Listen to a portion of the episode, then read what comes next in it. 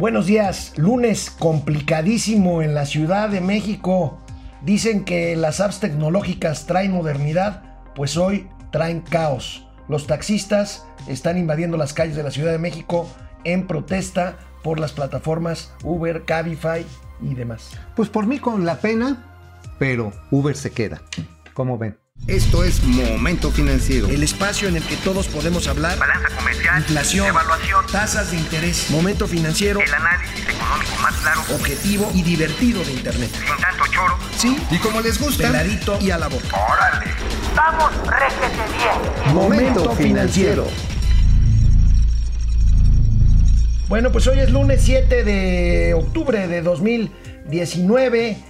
Tenemos un asunto que comentar. La semana pasada les comentábamos de los banqueros que pues eh, endurecieron la pierna para alertar al gobierno de que no están de acuerdo con el paquete fiscal que están proponiendo para el año que entra. Y el viernes tocó el turno a los empresarios del Consejo Coordinador Empresarial, este consejo que ha sido muy cuidadoso, en extremo cuidadoso con el gobierno Cuidadoso. de la Ha sido un República. tapetito, Ah, ok. así, así. Ya es la segunda vez que me corriges con esto. está bien. No, no, no, el señor Carlos Salazar es como Stuart Little. ¿Te acuerdas del Sí. ratoncito? Así de tierno, sí. Ah.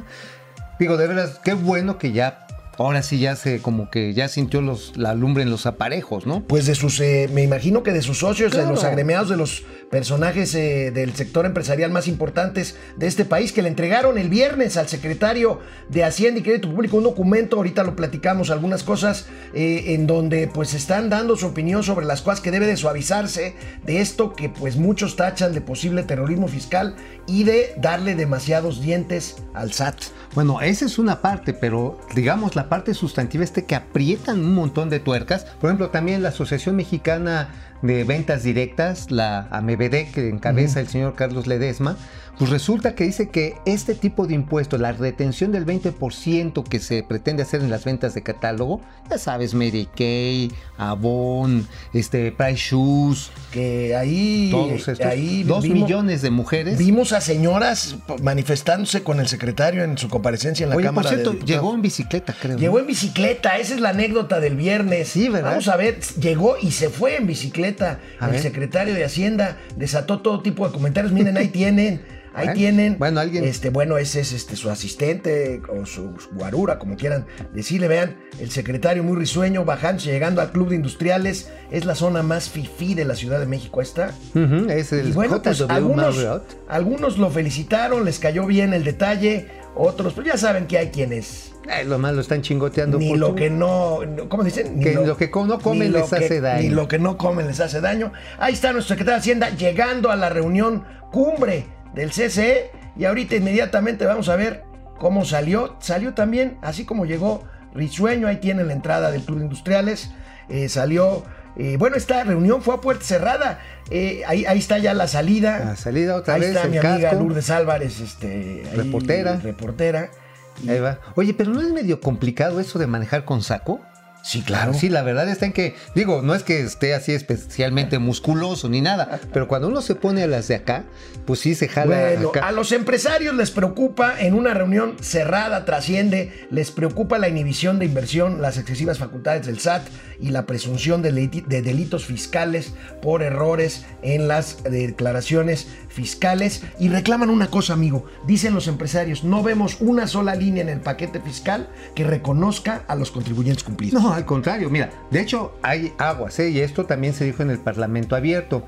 La Concanaco, a través de su vicepresidente en materia fiscal, el señor Juan Carlos Pérez Góngora, está advirtiendo que ahora sí en la letra chiquita de la letra chiquita de la miscelánea fiscal, se está proponiendo que aquellos que no presenten o se rezaguen en la presentación de su, digamos, declaración anual, pero también en los informativos mensuales, se les suspendan la emisión de certificados. ¿Qué? Oigan, Pero eso, ¿qué? Eso es bien cabrón. eso es interesante. Porque resulta que entonces tienes que pagar impuestos, pero no puedes facturar, pues ¿de dónde vas a pagar los impuestos? Claro, claro, o sea, claro. ah, terminas estrangulando a las empresas y pues lo que tienes que hacer es rematar los bienes y se van a perder más. Oye, amigo, y esto ¿eh? tiene que ver. ¿Qué Aguas. opinas de esto? Acuérdate que hay ahorita una intención de que los empresarios ya no puedan consolidar, o sea, que ya no puedan, digamos, machar su, su- eh, por ejemplo, declaran impuesto sobre la renta, eh, trasladan IVA, más bien retienen IVA y luego ahí machan entre los saldos diferenciados. Se supone que esto ya no se va a poder hacer. Yo creo que es una de las cosas que tiene que corregirse. Ah, sí, ¿no? claro. Bueno, además, esta idea, digo, no es nada más para echarse la- a la cuarta transformación, no sé en qué, pero. Esta venía desde antes. ¿verdad? Venía desde antes, o sea, los mismos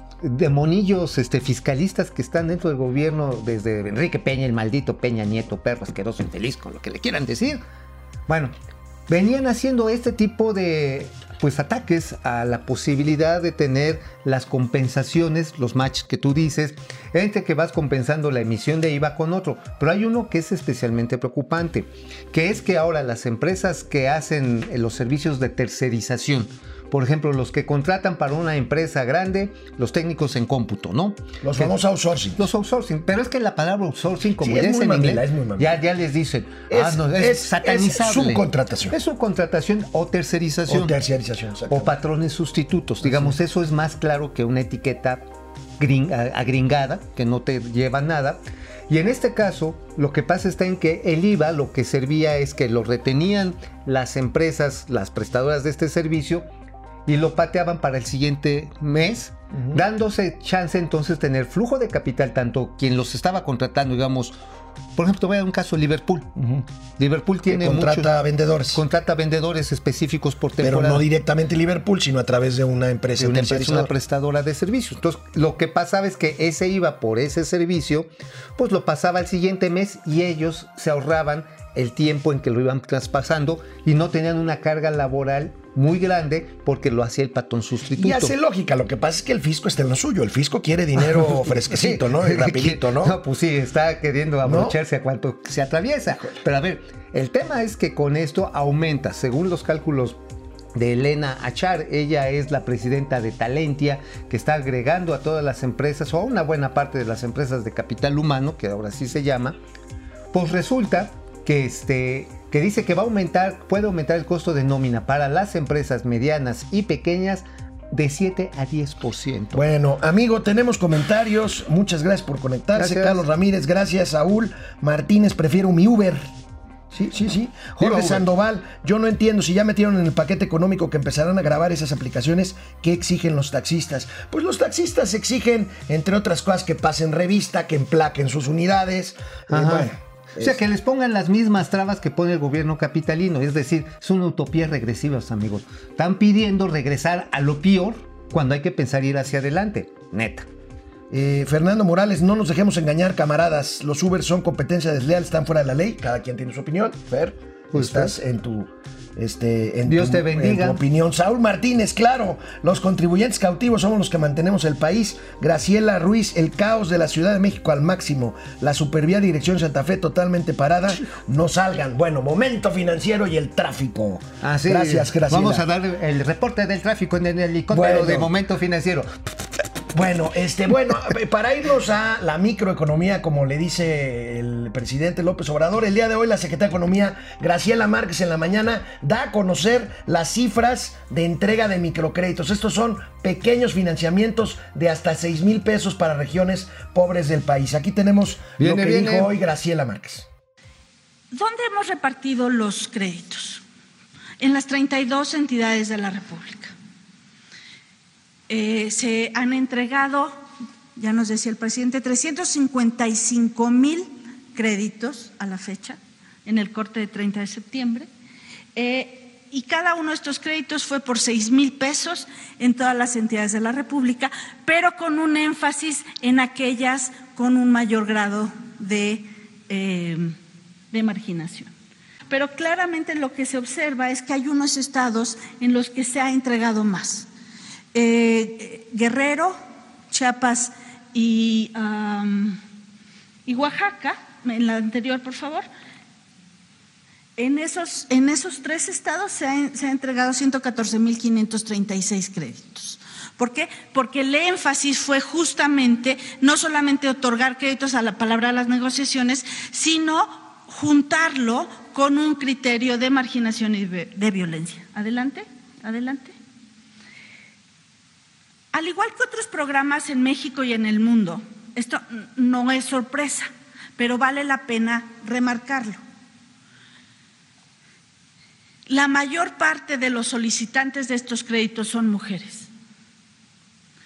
¿Por qué? Porque las mujeres a veces son las que tienen menos oportunidad de entrar a los trabajos formales porque son, tienen mayores impedimentos para incorporarse a un trabajo de tiempo completo y empiezan a hacer actividades que apoyan a su economía familiar.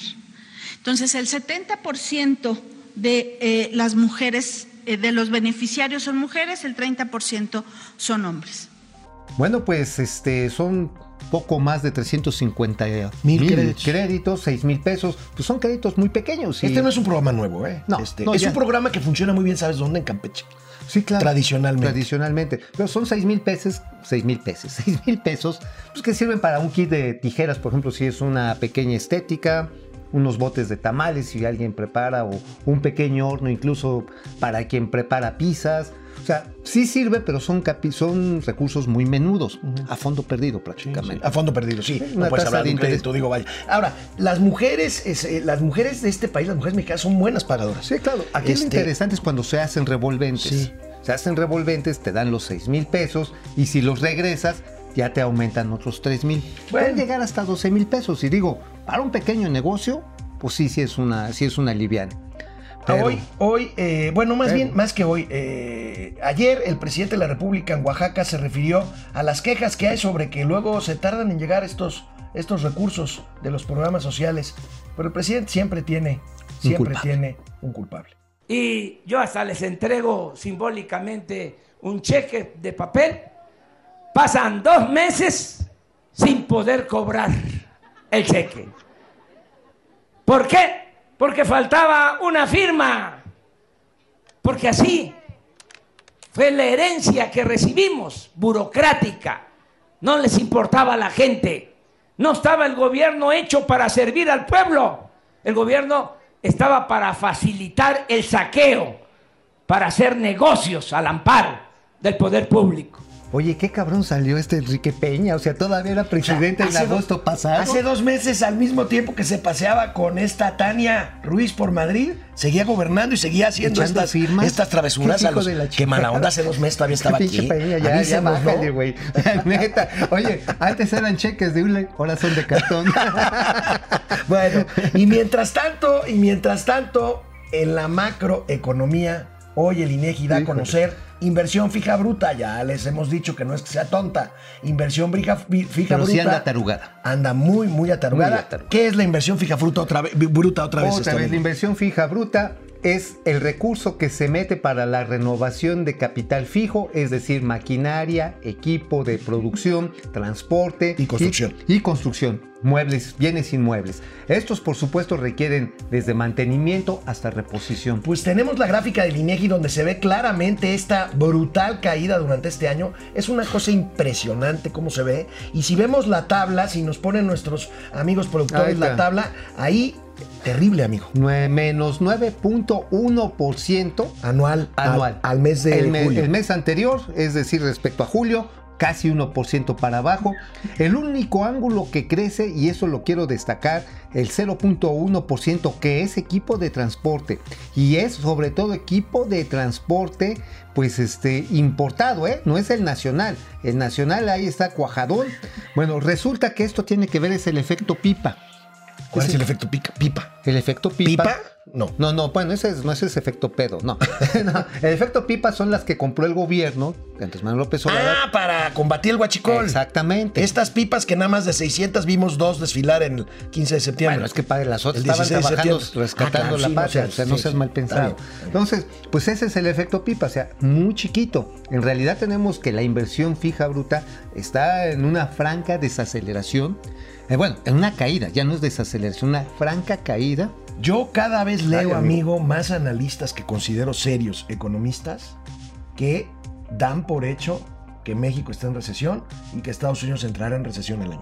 Bueno, pues entonces, pues nosotros ya nos adelantamos, a diferencia de lo que sucedió hace 11 años, que primero los gringos se fueron a recesión y luego nosotros. Digo, en algo les teníamos que ganar, ¿no? Bueno, pero nada te- más déjame te digo A ver, esto, amigo. Nada más es que creo que vale la pena destacar que han venido abrazos, fotos, concilios, reuniones, convenciones, acuerdos, y que ahora sí el sector privado le va a meter lana, le va a meter lana, No llega. no llega.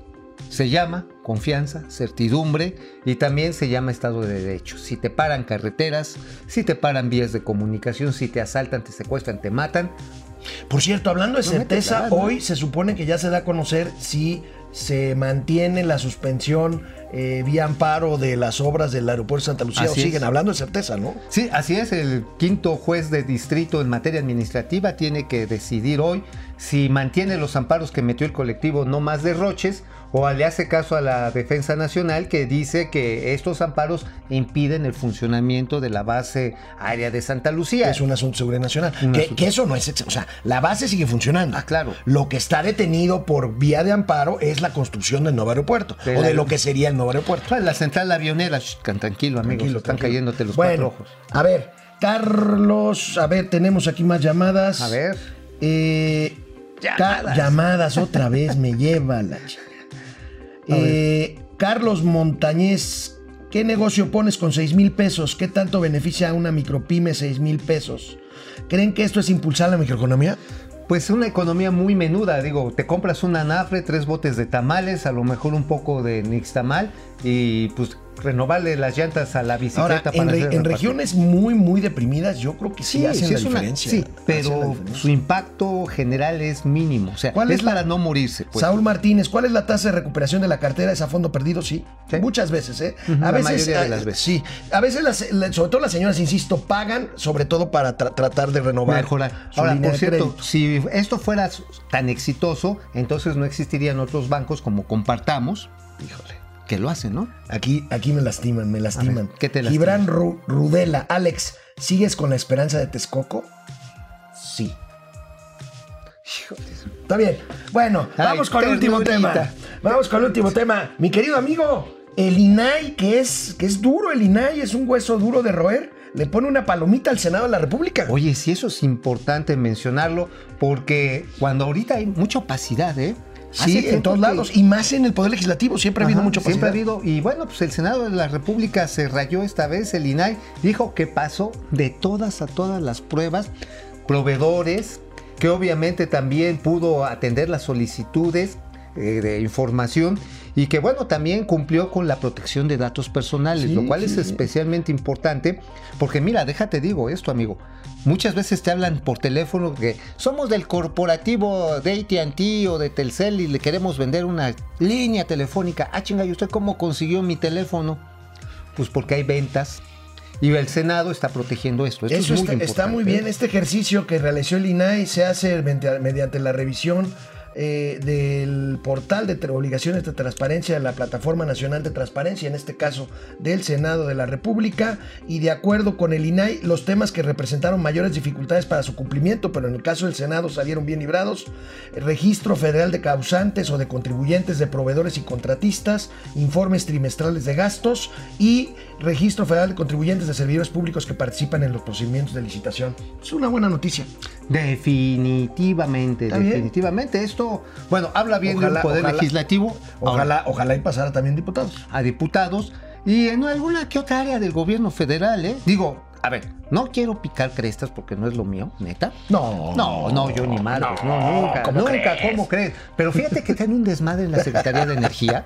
Bueno, a ver, ahí les doy una pregunta para todos mis amigos columnistas de negocios para que se pongan truchas y digan que no soy gandalla. A ver, ¿ya saben ustedes cuáles son los precios con los que se contrataron los cinco primeros paquetes para la refinería de dos bocas? No se sabe. No hay. No se sabe. No hay. No Nadie hay sabe nada. no hay Nadie precios. sabe nada. Yo No creo que ni Rocío Nale sabe. No, yo, no, ni los contratistas. Oye, se fue un desastre ahí. Julieta Espinosa, Banco Mundial dio a conocer un estudio en el que dice que México es uno de los 10 países más endeudados del mundo. ¿Creen que esto cambia al final del sexenio?